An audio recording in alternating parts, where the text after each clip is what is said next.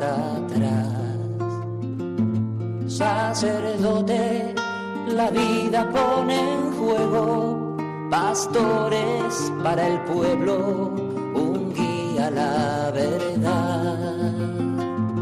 Sacerdote, tan rico en los esfuerzos, tan pobre en los no quiero, pues quiere siempre ahora Comienza en Radio María, Sacerdotes de Dios, Servidores de los Hombres, dirigido por el Padre Miguel Ángel Arribas. En sus manos da el pan de vida, pastor con el buen pastor, al pie de la cruz, con el que está en cruz, lámpara de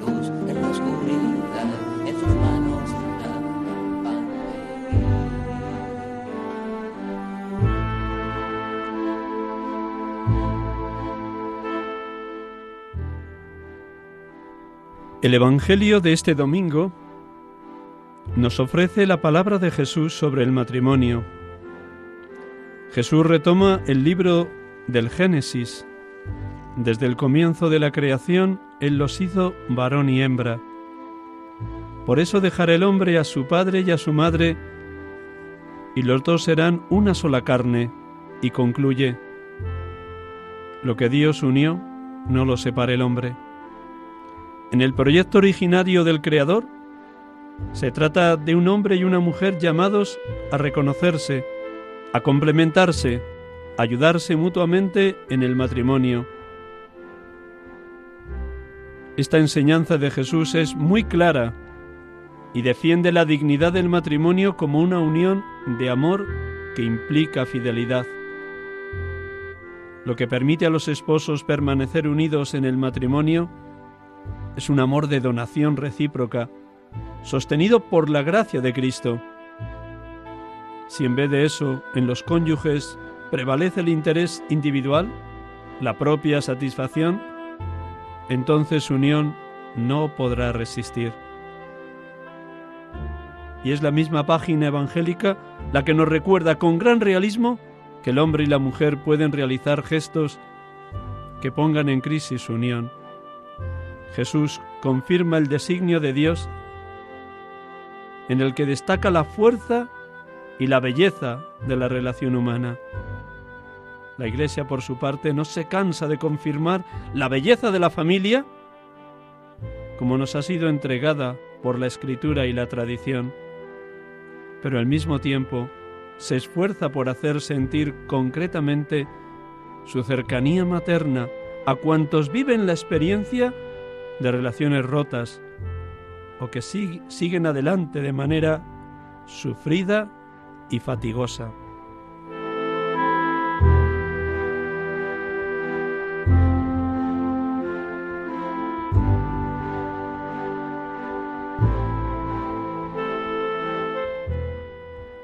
Palabras del Papa Francisco en la homilía del 7 de octubre de 2018, hace tres años, sobre este mismo Evangelio en el domingo vigésimo séptimo del tiempo ordinario.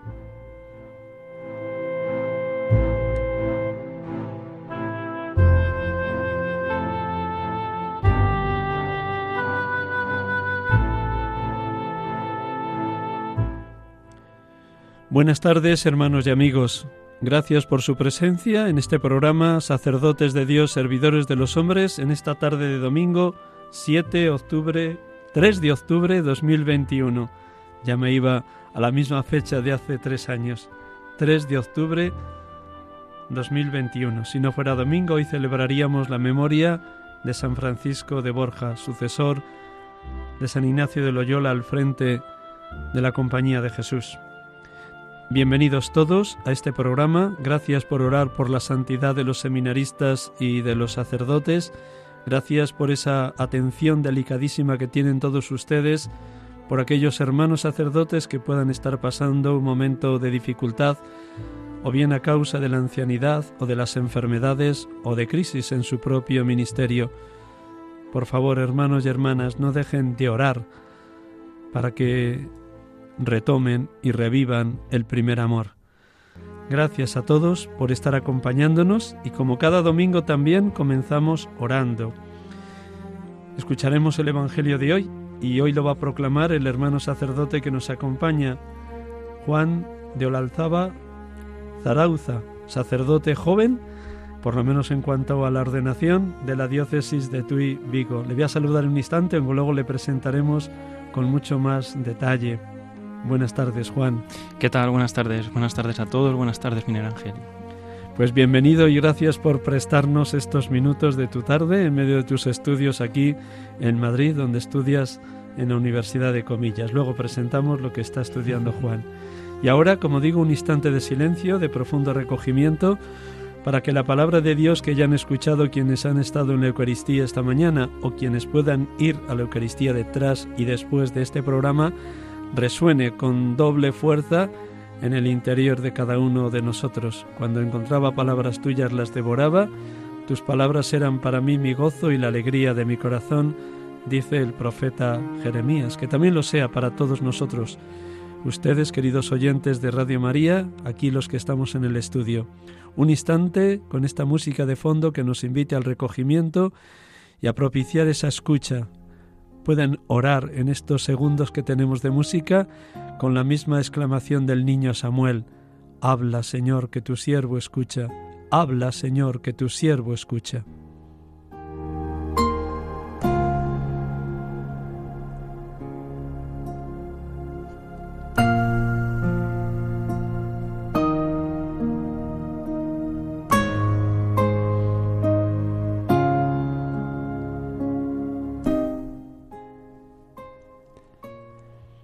Del Evangelio según San Marcos.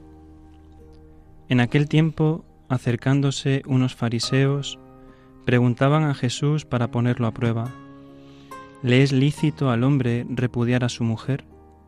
Él les replicó, ¿qué os ha mandado Moisés? Contestaron, Moisés permitió escribir el acta de divorcio y repudiarla. Jesús les dijo, Por la dureza de vuestro corazón, dejó escrito Moisés este precepto, pero al principio de la creación Dios los creó hombre y mujer. Por eso dejará el hombre a su padre y a su madre, y se unirá a su mujer, y serán los dos una sola carne. De modo que ya no son dos, sino una sola carne. Pues lo que Dios ha unido, que no lo separe el hombre. En casa los discípulos los volvieron en casa los discípulos volvieron a preguntarle sobre lo mismo. Él les dijo, Si uno repudia a su mujer y se casa con otra, comete adulterio contra la primera. Y si ella repudia a su marido y se casa con otro, comete adulterio. Acercaban a Jesús niños para que los tocara, pero los discípulos los regañaban. Al verlo Jesús se enfadó y les dijo, Dejad que los niños se acerquen a mí, no se lo impidáis, pues de los que son como ellos es el reino de Dios. En verdad os digo que quien no reciba en el reino de que quien no reciba el reino de Dios como un niño no entrará en él. Y tomándolos en brazos los bendecía imponiéndole las manos.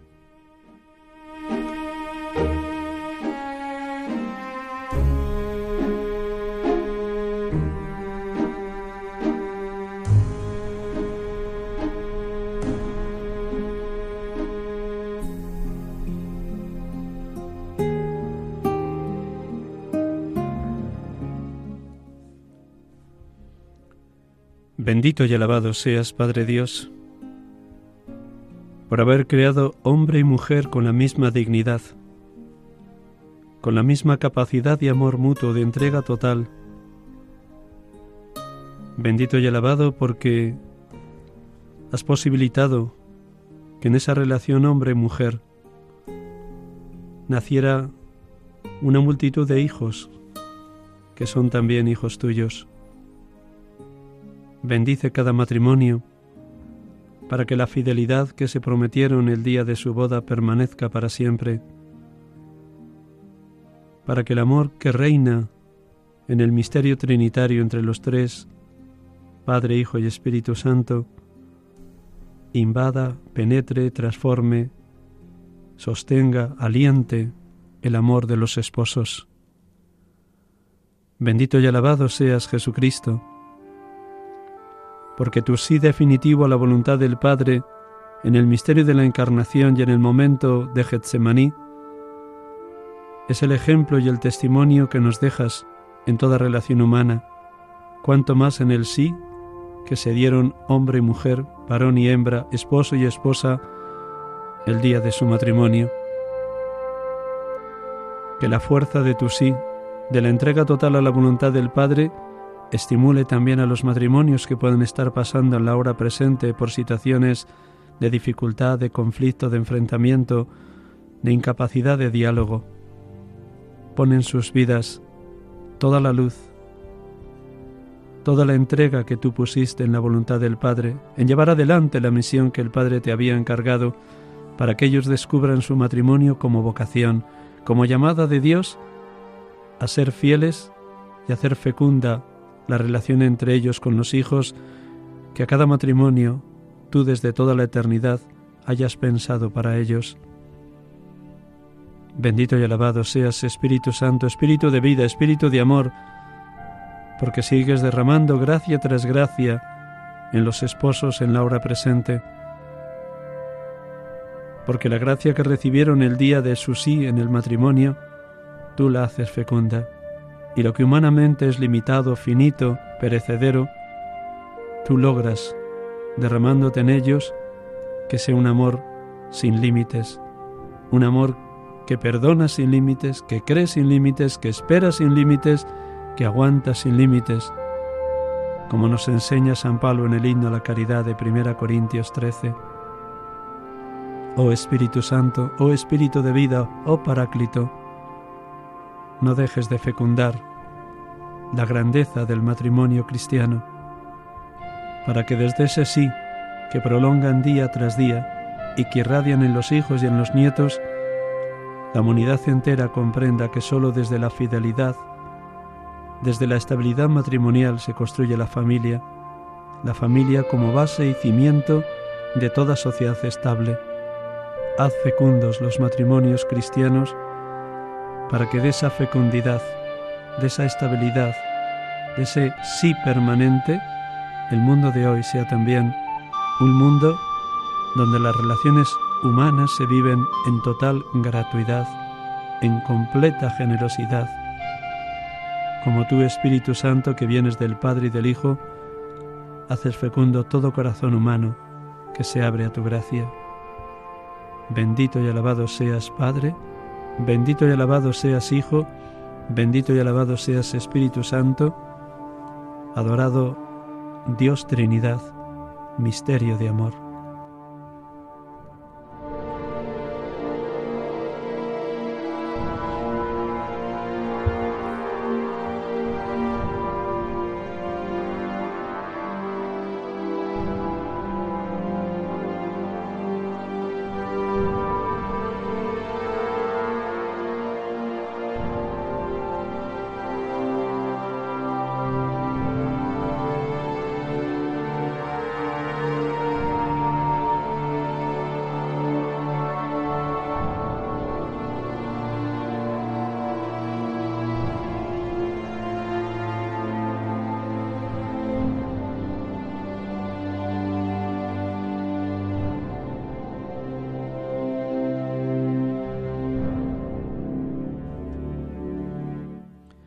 De nuevo saludamos a todos los oyentes de Radio María en esta tarde de domingo 3 de octubre 2021, en este domingo vigésimo séptimo del tiempo ordinario, en este bellísimo Evangelio que ha sido proclamado donde Jesucristo llama a la fidelidad en el matrimonio, que los dos sean una sola carne, que lo que Dios ha unido no lo separe el hombre.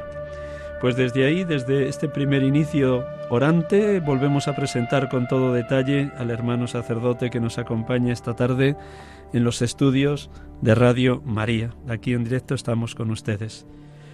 Juan de Olazábal Zarauza nació el 10 de febrero de 1983 en Vigo. Tiene, por tanto, 38 años. Es sacerdote de la diócesis de Tui Vigo. Fue ordenado por el entonces y ahora también actual obispo, Monseñor Don Luis Quinteiro. Se ordenó hace poquito, dos años. La ordenación tuvo lugar el 7 de julio del 2019. Fue ordenado un año antes como diácono, en julio del 2018. Antes de ingresar en el seminario, estudió Derecho y ADE en Madrid, en la Universidad Autónoma. Concluyó sus estudios universitarios en el año 2011, un mes antes, dos meses antes de la celebración de la Jornada Mundial de la Juventud que presidió Benedicto XVI en Madrid. Inició su itinerario de seminario de formación hacia el sacerdocio en septiembre del 2013, dos años después de la JMJ. Luego nos contará el paso decisivo que en su proceso vocacional tuvo ese acontecimiento eclesiástico. Lleva dos años ordenado, como acabamos de decir, y ha sido ha desarrollado distintas tareas, distintas misiones pastorales. Estado de vicario parroquial en tres parroquias del barrio o de la zona de Teis en Vigo, las parroquias de Nuestra Señora de las Nieves, parroquia de San Ignacio de Loyola y parroquia del Salvador, como vicario parroquial. Y a su vez lo combinaba, lo compatibilizaba con ser delegado de catequesis. Y desde hace un mes pues está aquí en Madrid estudiando la licenciatura en espiritualidad en la Universidad de Comillas. Luego nos contará en qué consiste esta, esta especialidad de la teología, como es la teología espiritual. Buenas tardes, Juan. Buenas tardes, buenas tardes Miguel Ángel, buenas tardes a todos los que nos, siguen, a todos los que nos escuchan. Y bueno, pues nada, veo que has recogido muy bien eh, una pequeña biografía mía. Estupendo. Siempre comienzo preguntando a los hermanos sacerdotes que entrevisto el momento que vives, y es una pregunta que creo que es bueno para que nuestros oyentes se sitúen entre tu persona. ¿Qué momento humano y espiritual estás viviendo? Pues eh, vivo este momento pues como un tiempo de reconciliación. Sí que, eh, bueno, ya has introducido el hecho de que estudié en la Universidad Autónoma de Madrid. Estuve aquí durante un periodo de 10 años, un tiempo eh, excesivamente largo de, estudios. Por mi, eh, pues eso, me dispersé un poco durante ese periodo. Y volver aquí es un tiempo, pues, de, de cicatrizar un poco estas heridas, ¿no? Y, un tiempo pues al mismo de, ilusión, ilusión con, la misión que don Luis me, encomienda, con una enorme confianza en mí y, bueno, eh, como decías, eh, estudiando espiritualidad, esa eh, rama de la teología un tanto desplazada, pero que mm, recobra fuerza en este tiempo, ¿no? La presencia del Espíritu ahí donde, donde nadie lo imagina. La Universidad de Comillas está muy cerquita de la Universidad Autónoma donde tú estudiaste, ahí en la carretera de Colmenar Viejo, o sea que también te trae esos recuerdos. Pasar todos los días por la Autónoma te traerá recuerdos de esos 10 años allá. ¿Cómo te han acogido? ¿Cómo has visto la, este primer mes que tienes de clases en comillas? ¿El horizonte de las asignaturas de espiritualidad? ¿Qué provocan en ti? ¿Qué suscitan en ti? ¿Ganas o pereza? Eh, ¿qué, ¿Qué expectativas te abren? Pues yo venía un poco desconocedor de la, de la profundidad de esta, de esta rama. Eh, siempre pues ha escuchado más Sagrada Escritura, eh, teología dogmática y espiritualidad, pues eh, en mi caso por lo menos no la conocía tanto. sí que pues en la universidad comparto aula con, compañeros de diversas eh, congregaciones religiosas y, es una riqueza tremenda. Entonces eso ya es manifestación de, la belleza, ¿no? de, la riqueza de la Iglesia. Eh, con esto vengo a decir que bueno, me he sabido, eh, como el resto de mis compañeros, muy bien acogido y acompañados por cada uno de ellos.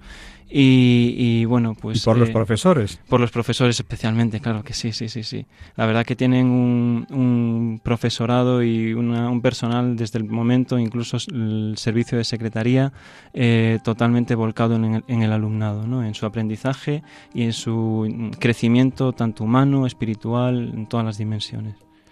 Resúmenos los dos años que llevas ordenado ahí en, como delegado de catequesis y a la vez como vicario parroquial en estas tres parroquias que hemos mencionado de la zona de Teis.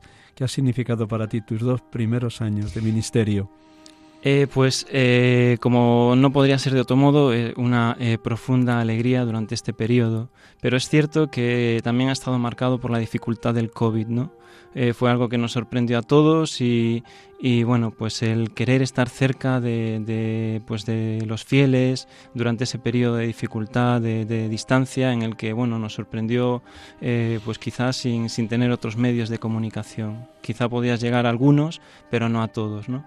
Pero el consuelo de saber que en Cristo están todos presentes. Sí que he de reconocer que, que pues eh, la primera, el primer triduo pascual eh, que pude celebrar como presbítero, pues fue en el interior de mi casa con mis padres, que fue una experiencia pues muy rica porque la viví con ellos, pero al mismo tiempo eh, desgarradora. Entonces, eh, pues ha sido un par de años difíciles, pero, pero bueno, ya todo empieza a encauzarse y, y la alegría del reencuentro. Sí que cuando se retomó el, el culto en el templo, eh, pues eh, es un gozo desbordante que, mm, nos intensificó mucho más la, unión en Cristo y en la Eucaristía. ¿Cómo, ya que has mencionado esos dos meses o tres tal vez, desde el 15 de marzo al 20 de mayo o al 1 de junio del año pasado, mm, por lo que has mencionado, estuviste en casa con tus padres.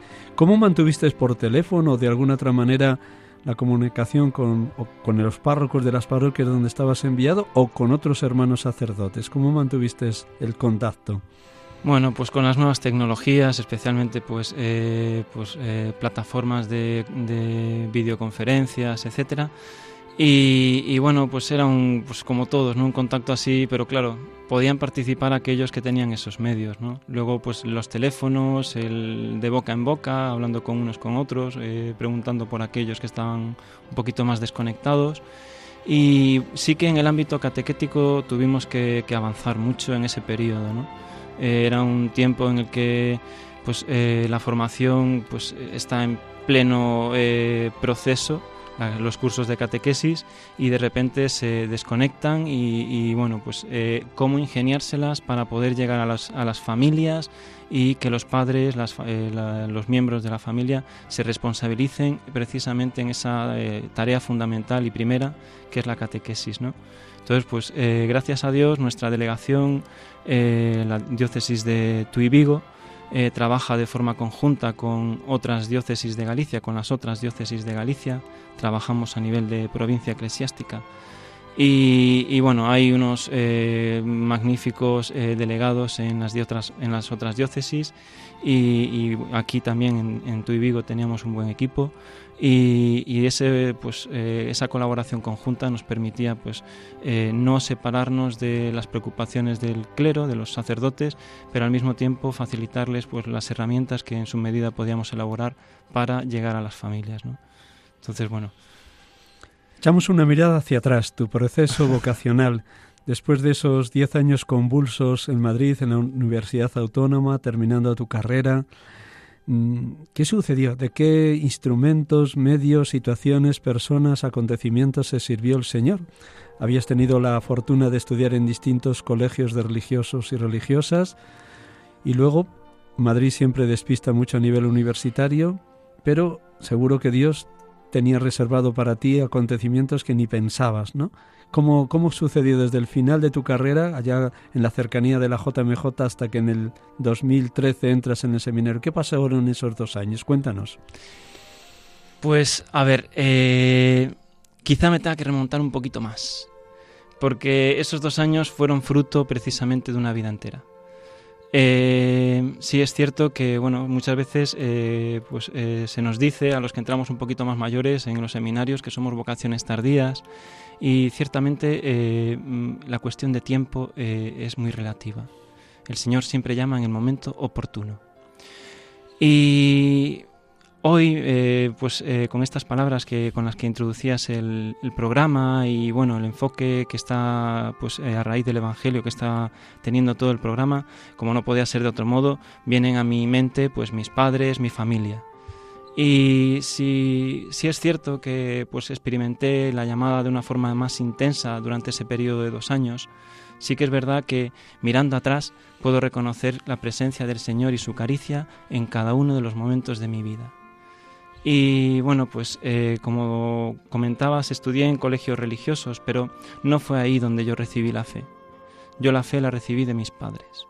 Mis padres, eh, un matrimonio que, que nos enseñó, somos cinco hermanos, y nos enseñó a descubrirnos amados de un modo predilecto cada uno de nosotros. Mis padres no sabían hacer distinciones entre nosotros. Nos querían a todos por igual y de un, y de un modo eh, intenso. Y bueno, pues eh, esa experiencia de un amor que también supuso grandes luchas para ellos, porque no todo es fácil. Mis padres fueron grandes luchadores y aprendieron que el amor es una lucha diaria. Eh, pues eh, una familia en la que todos teníamos nuestro espacio, nuestro hueco e incluso pues nuestros mayores. ¿no? Mi abuela siempre tuvo un espacio en casa. Mi abuela era uno de los pilares de la casa. De hecho, bueno, pues eh, mi abuela rezaba siempre el rosario. Y con ella lo, rezábamos el, resto de la familia. Y cuando terminábamos el rosario siempre introducía a mi abuela una serie de intenciones particulares. Y entre ellas rezaba por las vocaciones. Pues yo rezaba por las vocaciones sin darme cuenta. Y le preguntaba a mi abuela, tal era mi ignorancia, que por qué rezábamos por las vacaciones. y mi abuela me explicó que cuál era el concepto de la vocación. Pero ello no, no me supuso, no, no me suscitó ninguna inquietud. Y bueno, pues... Eh... Ahí quedó sembrado, porque a, través de rezar, aunque tú no supieras muy bien por qué rezabas, si vacaciones o vocaciones, pero el hecho de repetir Ave Marías porque así te lo pedía tu abuela, seguro que el germen iba ahí siendo sembrado por el Espíritu, de manera callada, sin darte cuenta, pero seguro. Sí, sí, sí. Pues, eh, pues a lo largo de toda mi vida, bueno, pues eso, sí que estudié en colegio religioso, sí fui un chico pues bastante responsable y, y trabajador. El caso es que sí, cuando ya me fui de casa y me fui a Madrid a vivir y estudiar, eh, siempre he vivido ese periodo como el tiempo en el que el hijo del padre bueno, el padre pródigo, el hijo pródigo, se va de casa. Yo pues malgasté pues no solo la fortuna de mis padres, todos sus sacrificios, no, no, no los valoré, no los... pero no solo sus sacrificios, sino también mi tiempo. Durante mucho tiempo pues, eh, me he vivido ese periodo como una profunda herida, como una pérdida de tiempo. Y solo hay alguien capaz de rescatar el tiempo. Entonces, eh, pues así vas descubriendo cómo esa herida va sanando. Él pues eh, se manifiesta precisamente en nuestro dolor y en nuestras heridas, porque los hizo, los hizo suyos. Y pues durante esos diez años de estudios muy disipados, eh, pues cuando ya estaba a las puertas de culminar mis estudios, ante esa inquietud que muchos universitarios eh, suscitan, ¿qué será ahora de mí? Pues coincidió la jornada vocacional de la JMJ. Y bueno, pues si bien yo no había descuidado mi vida religiosa, porque durante ese periodo de 10 años yo no dejé de asistir a la Eucaristía, sin embargo, mi asistencia era simplemente presencial. Yo estaba ahí, pero no participaba. Y eh, poco a poco, bueno, pues eh, eso, pues a raíz de la JMJ, que mis padres eh, siempre han acogido todas estas iniciativas pues con gran ilusión, recibieron en casa pues a un par de chicas francesas que, bueno, eran pura alegría y, y puro testimonio de cristianas que venían con una grandísima ilusión y a las que, bueno, pues teníamos que acompañar a cada uno de los eventos que se celebraban en la diócesis. Lo digo así con un poco de resignación porque no era pues especialmente el plan que te pudiese apetecer, pero era, eh, la realidad que tenías. Y mis padres, eh, con una profunda ilusión, pues, eh, pues también participaban de ellos. Y nos quedábamos maravillados, mis hermanos y yo, de tantos jóvenes que viven su fe con tanta alegría ya no solo los franceses, sino en nuestra misma diócesis. Había muchos jóvenes que, irradiaban pues esa alegría de, saberse amados por Cristo. Y en la celebración de despedida, cuando estábamos en la catedral de Tui, eh, pues una celebración pues de envío a estos peregrinos de cara allá a Madrid, esa mm, celebración previa a su partida. Eh, me sorprendió y maravilló esa procesión de sacerdotes de todas las edades, mayores, encorvados, jóvenes, ilusionados, todos, eh, que iban caminando en procesión, pues manifestando esa entrega de vida. Y eh, después de esa experiencia de, ver a mis hermanos actuales sacerdotes y, esa juventud de la iglesia, pues yo salí conmovido de aquella celebración. El caso es que no lo exterioricé, o quizás sí, y mi madre, que es muy, muy intuitiva, me preguntó, Juan, ¿y tú por qué no eres sacerdote? Y aquella pregunta que estaba eh, mm, palpitando en medio de, mi, de mí, en mí, eh, tomó pues... Mm, tomó posesión de ti, la pregunta. Pero me causó mucho, mucho miedo. Y le dije, mamá, por Dios, ¿cómo voy a ser yo sacerdote? Y dejé la pregunta eh, pues en un stand-by. Y me seguí, pues eh, después de esa experiencia, eh, claro, yo buscaba respuestas. Y bueno, pues eh, conseguí que mis hermanos, de una forma así improvisada, pues planteásemos un viaje a Madrid en coche, sin, con lo opuesto, así como estábamos.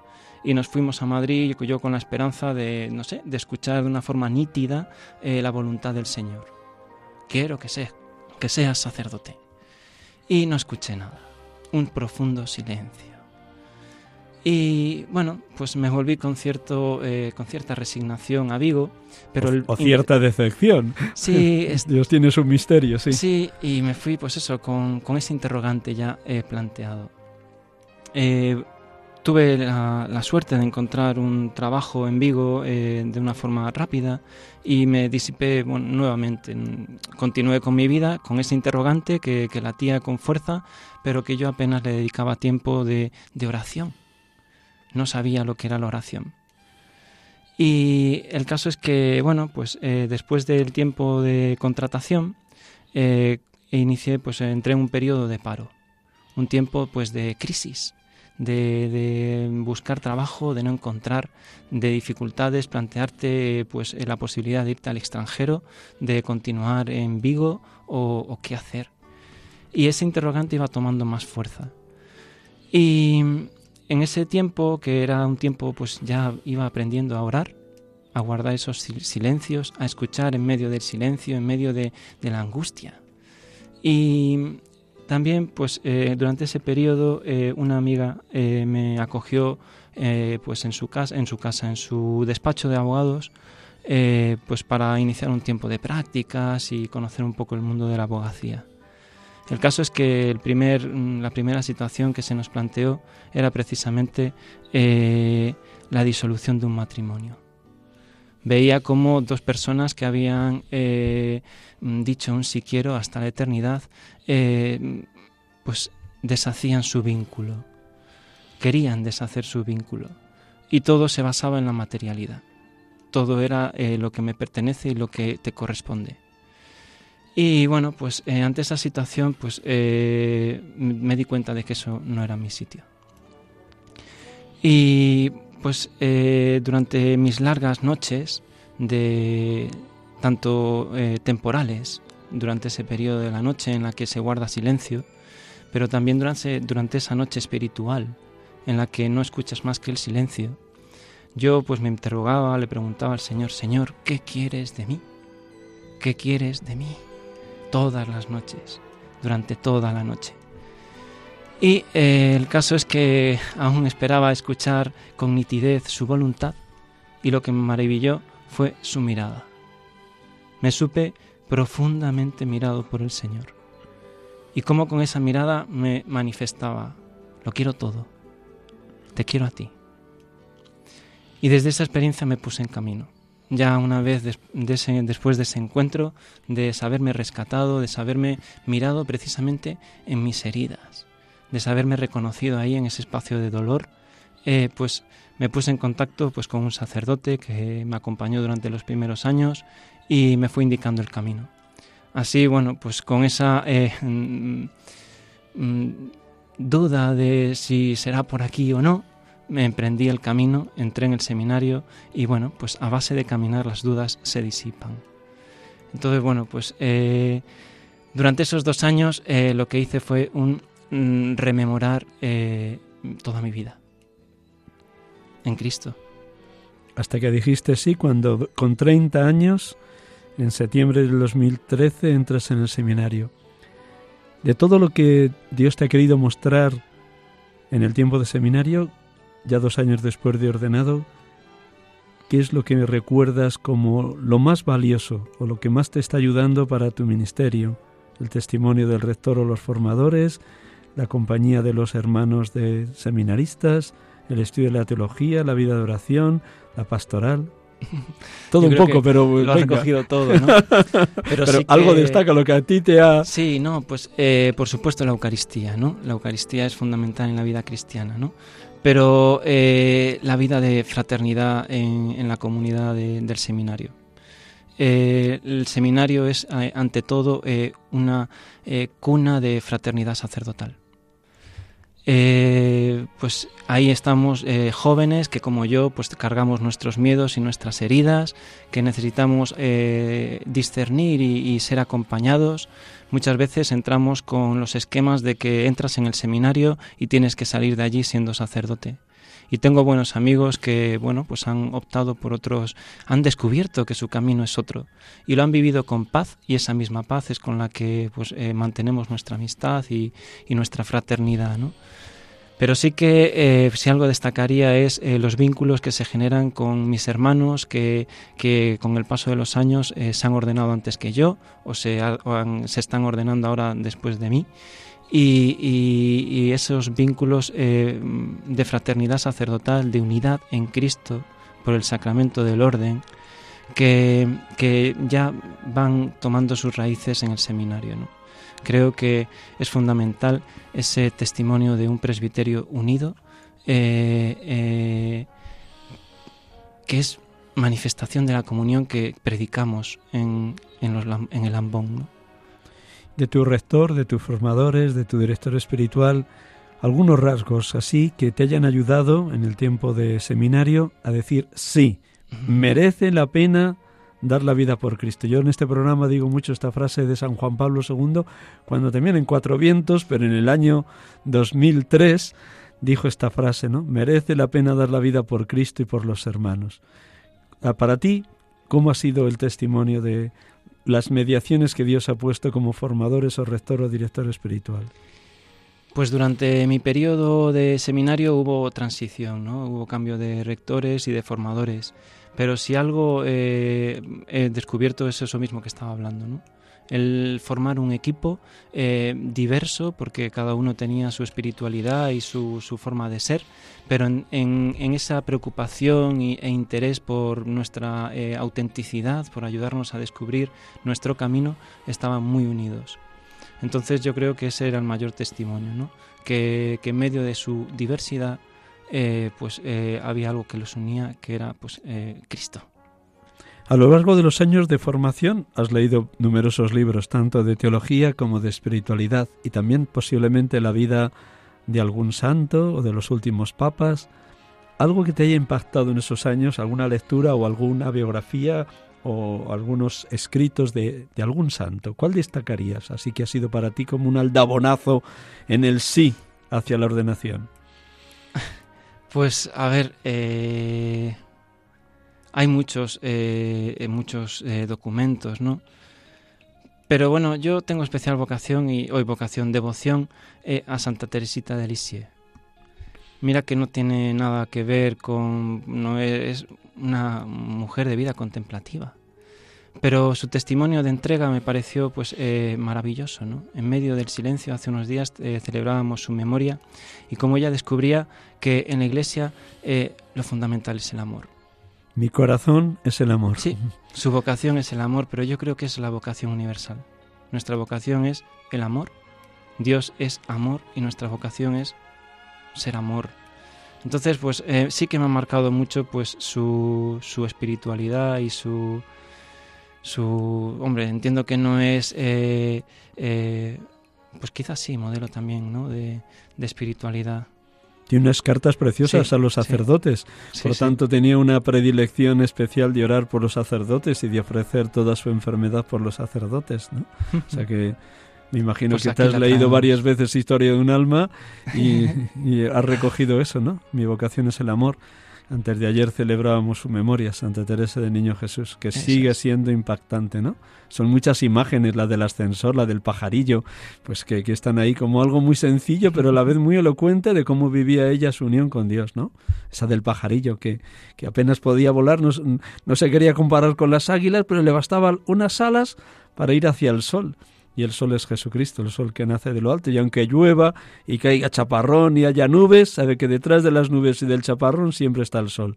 Para poner un ejemplo muy gráfico en ese libro de Historia de un alma. Me enhorabuena por haber tenido ahí siempre y que lo sigas teniendo, ¿no? Como una intercesora permanente, Santa Teresa del Niño Jesús. Nos trasladamos a las fechas previas a tu ordenación de presbítero. ¿Cómo viviste esas semanas previas? No sé si tendrías oportunidad de hablar algún ratito con tu obispo, don Luis Quinteiro. Mm, ¿Cómo viviste los ejercicios previos a la ordenación? Pues eh, sí que tuve ocasión de hablar con, don Luis, que siempre se ha mostrado muy cercano con, con, todos nosotros, con los seminaristas, no en vísperas de la ordenación, sino a lo largo de todo nuestro proceso. Y pues eh, viví pues esos ejercicios, ese tiempo de, preparación inminente, pues eh, como en muchas ocasiones con ciertas dudas, ¿no? Que resurgen, con miedos y, pero bueno, siempre eh, pues sabiendo que el proceso de discernimiento pues había algo que latía, ¿no? Como decía yo, me, sentí mirado por el Señor y, en medio de esas dudas y dificultades que brotan de vez en cuando, eh, pues siempre guardar ese silencio y contemplar su mirada contemplándome, pues eh, me impulsa a, continuar, ¿no?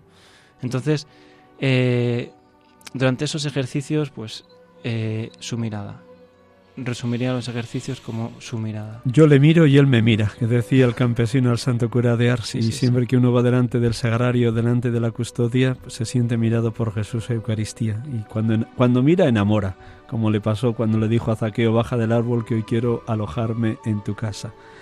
O cuando miro al buen ladrón, te lo aseguro, y estarás conmigo en el paraíso. Las miradas de Jesús fascinan, sin duda. ¿Cómo viviste la ordenación? Mm, son muchos los detalles y los gestos que la Iglesia dispone para, para ese momento, para, para el rito de la ordenación, para el sacramento del orden. ¿Cuál destacarías? Si todavía queda ahí un, un recuerdo imborrable, tanto de las preguntas como la letanía de los santos postrados en el suelo, como la, como la imposición de manos o la oración consacratoria, la unción de, de las manos. ¿Qué recuerdas de todo? Todo seguro, pero algo que, que, te impactara de manera especial aquel día. Pues a ver, recogiendo así algún momento y por no mencionarlos todos, quizá pues como decías, ¿no? La postración cuando estás eh, pues en el suelo, eh, totalmente eh, postrado y, y, escuchando pues esa intercesión, pidiendo por la intercesión de los santos, la Iglesia pide por sus sacerdotes, ¿no? Eh, ese momento de postración es eh, sin duda eh, impactante, ¿no? hablabas de pues cuando te ungen las manos.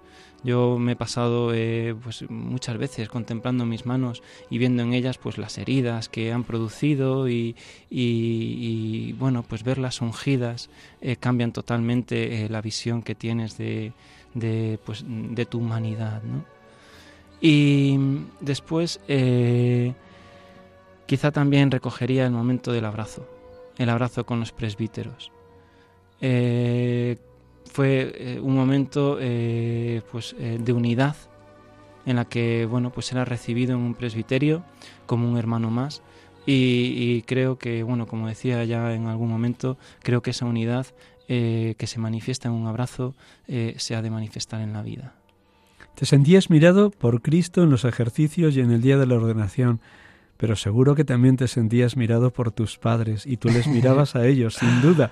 Y no sé si a lo largo de los años de seminario o en el día de tu primera misa, tu madre te recordaría la pregunta que te lanzó en la Catedral de Tui en vísperas de la JMJ del 2011. ¿Cómo eran las caras de tu papá y de tu mamá? Pues bueno, eran pura emoción, pura emoción. Yo siempre me he sabido muy acompañado y he descansado mucho en casa, con mis padres, mis hermanos. Desde el primer momento eh, me han eh, impulsado y animado. Y en los momentos de dificultad han estado ahí. Y bueno, pues esto es un camino que hemos recorrido juntos. Entonces esa alegría que, yo transmitía o que se manifestaba en mi rostro, eh, la percibía también en el de ellos. Ellos eran capaces de hacer suya mi alegría. Y la hacían pues no solo por ser su hijo, sino también esa dimensión eclesial, ¿no? De dando gracias a Dios por, por la iglesia. Un, hijo que, bueno, pues entrega a su iglesia, pero unos padres que, dicen sí. En tu primera misa estuvieron también amigos de infancia, adolescencia, del colegio, de la universidad, o, de algún otro momento, etapa de tu vida. ¿Cómo vivieron también tanto los que están más, más cerca de, la, de, la, de la presencia y de la pertenencia a la iglesia, como los que estaban más alejados? ¿Qué te decían tus amigos? Pues me sorprendieron algunos de ellos que no esperaba eh, ver pero eh, ahí estaban. Eh, quizá alguno no, comprendía bien los pasos que yo daba, pero sí que eh, se abría a, reconocer, pues, si tú eres feliz, bendito sea Dios, ¿no? Entonces, sí que, pues, eh, hubo compañeros y amigos que, participaron de mi alegría en, pues en este sentido cristiano y otros que, te mostraban pues esa eh, riqueza de, un Dios que se manifiesta pues por supuesto por medio en medio de la iglesia no pero incluso más allá de la iglesia no un Dios que, que es más grande. Te vamos a dejar medio segundito de, de, descanso para este tramo final, los diez minutos que nos quedan, y así nuestros oyentes también pueden recomponer todo lo que has comunicado de vida. Voy a recordar a nuestros oyentes que estamos en Radio María, en el programa Sacerdotes de Dios, Servidores de los Hombres, como cada tarde de domingo de 6 a 7, y tenemos la dicha de tener aquí en los estudios de Radio María, en Paseo Lanceros, Cuatro Vientos, Madrid, a un sacerdote de la diócesis de Tuy Vigo, Juan Olalzábal Zarauza, que está estudiando ahora mismo en la Universidad Pontificia de Comillas, Espiritualidad. Le dejamos descansar medio segundito y retomamos el programa y el tramo final con él.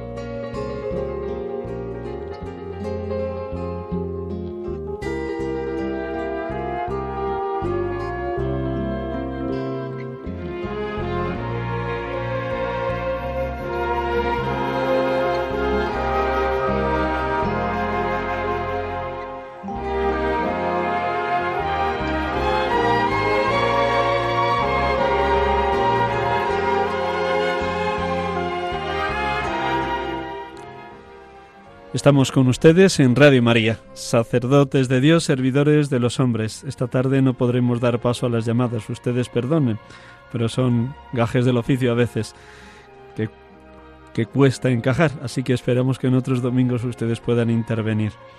Estamos, como he dicho hace unos minutos, con Juan Olalzábal Zarauza, sacerdote de la diócesis de Tuy Vigo, dos años ordenados, se ordenó el 7 de julio del 2019. Ya nos ha contado en el inicio cómo tuvo que vivir esos primeros meses de presbítero con todo la parálisis o todo el parón parroquial debido al COVID y debido al confinamiento.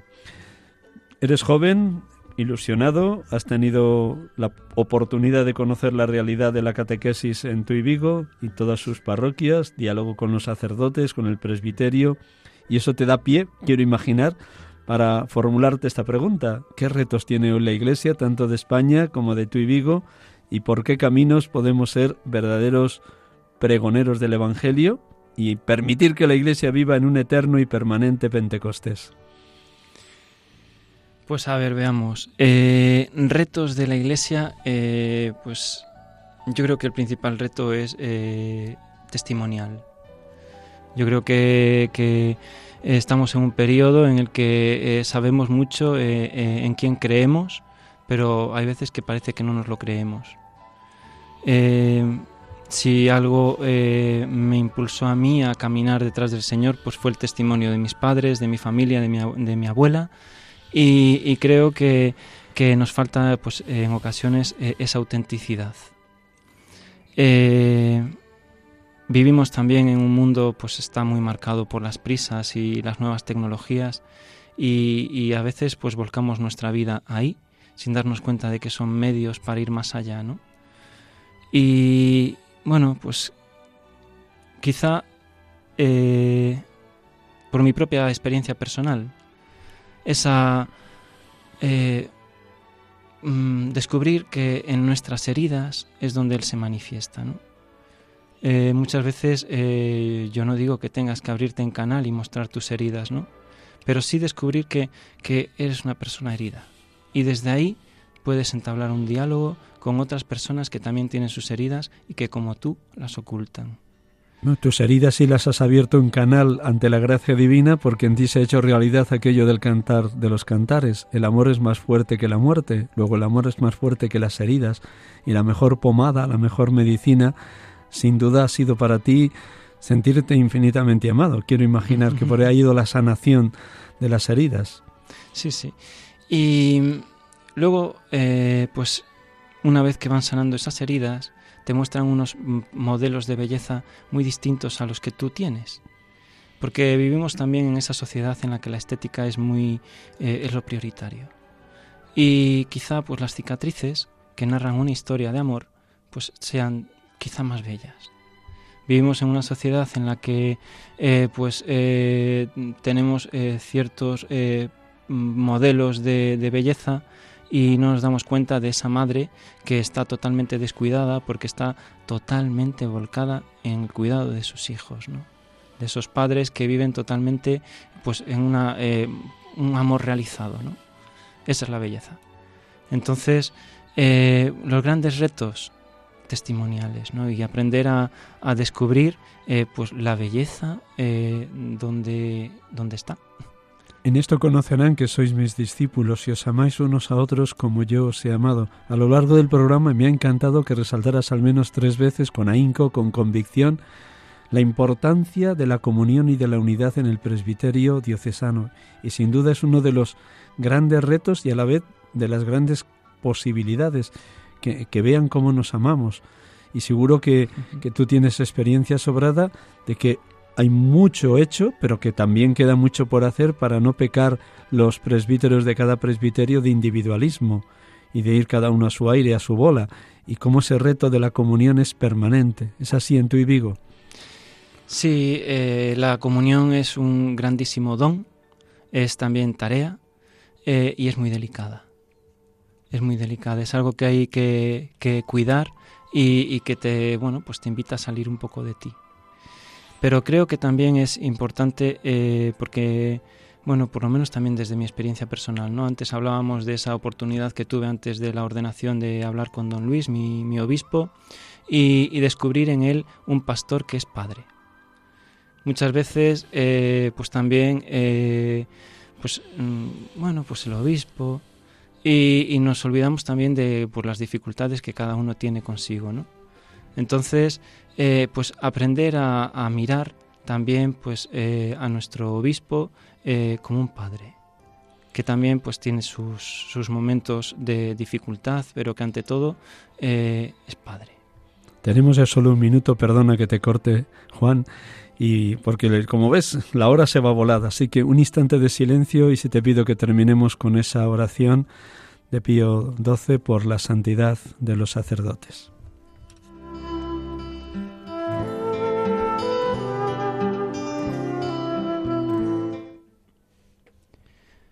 Oh Jesús, Pontífice eterno, buen pastor, fuente de vida, que por singular generosidad de tu dulcísimo corazón nos has dado nuestros sacerdotes para que podamos cumplir plenamente los designios de salvación que tu gracia inspira en nuestras almas. Te suplicamos, ven y ayúdalos con tu asistencia misericordiosa. Sé en ellos, oh Jesús, fe viva en sus obras, esperanza inquebrantable en las pruebas, caridad ardiente en sus propósitos. Que tu palabra, rayo de la eterna sabiduría, sea por la constante meditación el alimento diario de su vida interior. Que el ejemplo de tu vida y pasión se renueve en su conducta y en sus sufrimientos para enseñanza nuestra y alivio y sostén de nuestras penas. Concédeles, oh Señor, desprendimiento de todo interés terreno, y que sólo busquen tu mayor gloria. Concédeles ser fieles a sus obligaciones con pura conciencia hasta el, el póster alimento. Y cuando con la muerte del cuerpo entreguen en tus manos la tarea bien cumplida, dales Jesús, tú que fuiste su Maestro en la tierra, la recompensa eterna, la corona de justicia en el esplendor de los santos. Amén.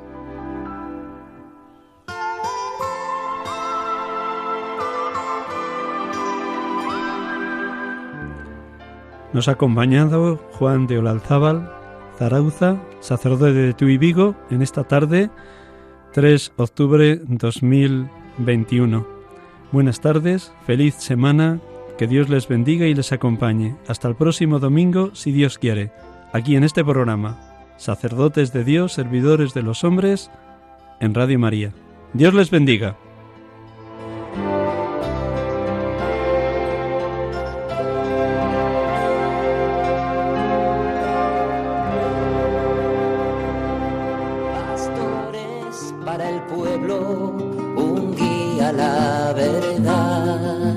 Acaban de escuchar el programa Sacerdotes de Dios, Servidores de los Hombres dirigido por el padre Miguel Ángel Arribas.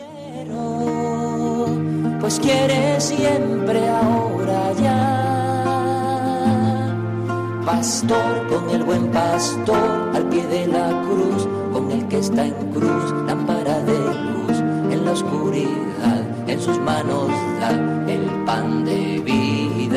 Pastor con el buen pastor al pie de la cruz, con el que está en cruz, lámpara de luz en la oscuridad, en sus manos